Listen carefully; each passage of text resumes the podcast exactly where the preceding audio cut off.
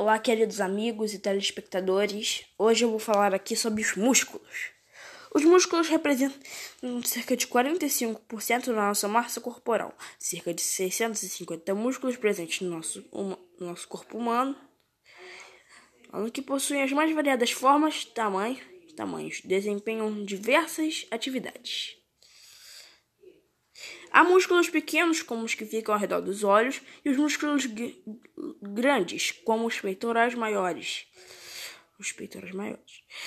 Os músculos são formados quase totalmente por, por tecido muscular. Esse tecido possui células especializadas chamadas fibras musculares, após este sofrer contração e relaxamento, conforme demonstra a imagem a seguir. Esse movimento pode ser chamado tipo abrir fechar esticar o braço e fechar o braço. Entendeu? Parece fácil, mas não é. Existem três tipos de tecidos musculares. O tecido muscular estriado esquelético, o que eu acho que. Não, vou, seguir. O tecido muscular estriado cardíaco e o tecido muscular liso. Diferentes tecidos musculares. O tecido muscular estriado esquelético compõe os músculos esqueléticos associados aos ossos e cartilagens. A sua principal função é, é o movimento voluntário das diversas partes do corpo.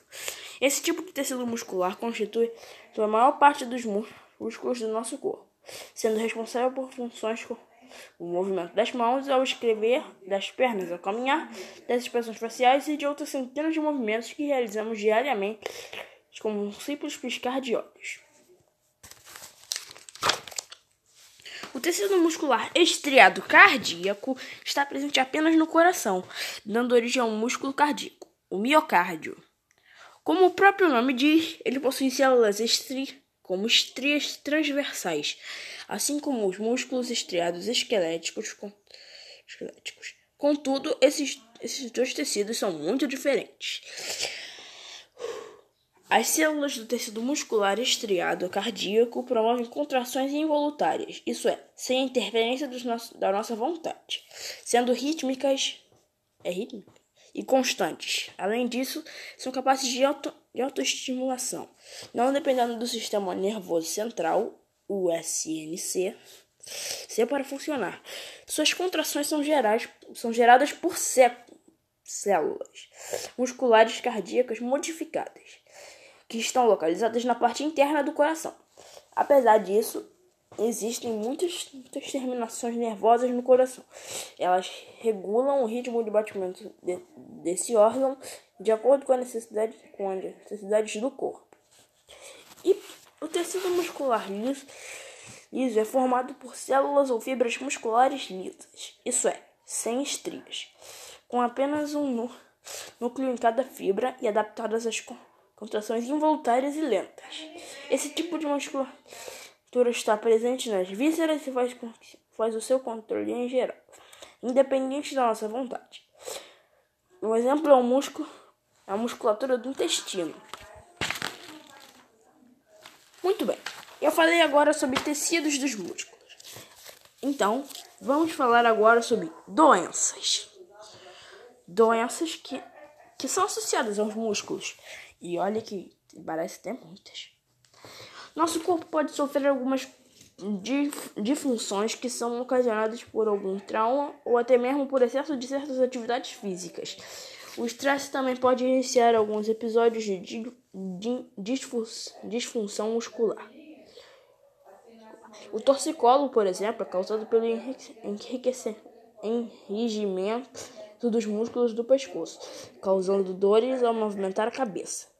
Sua causa, suas causas não são totalmente conhecidas, embora esteja associada ao estresse, traumatismos tumores no, e tumores no pescoço, esforço físico, esforço físico excessivo, infecções no sistema nervoso, hipertiroidismo, entre outros fatores, inclusive congênitos. Geralmente, o torcicolo é uma condição passageira que se regulariza com repouso repouso e uso de relaxantes musculares, mas há casos que necessitam de cuidados especiais ou até mesmo cirurgia.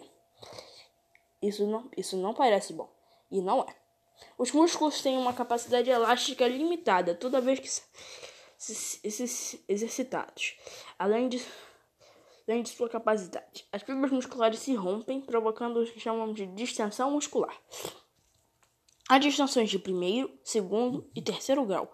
No primeiro, no primeiro caso, há um estiramento das fibras musculares. No segundo, há um rompimento de há um rompimento de muitas fibras musculares. No terceiro, em que é, em que é mais grave, é muito raro. Ocorre rompimento, rompimento do músculo todo. Nesses três casos, porém, a necessidade de, rep, de repouso e tratamento médico adequado. Muito bem. Espero que tenham gostado do podcast. Eu sou Arthur de Castro Nunes e você está ouvindo podcast.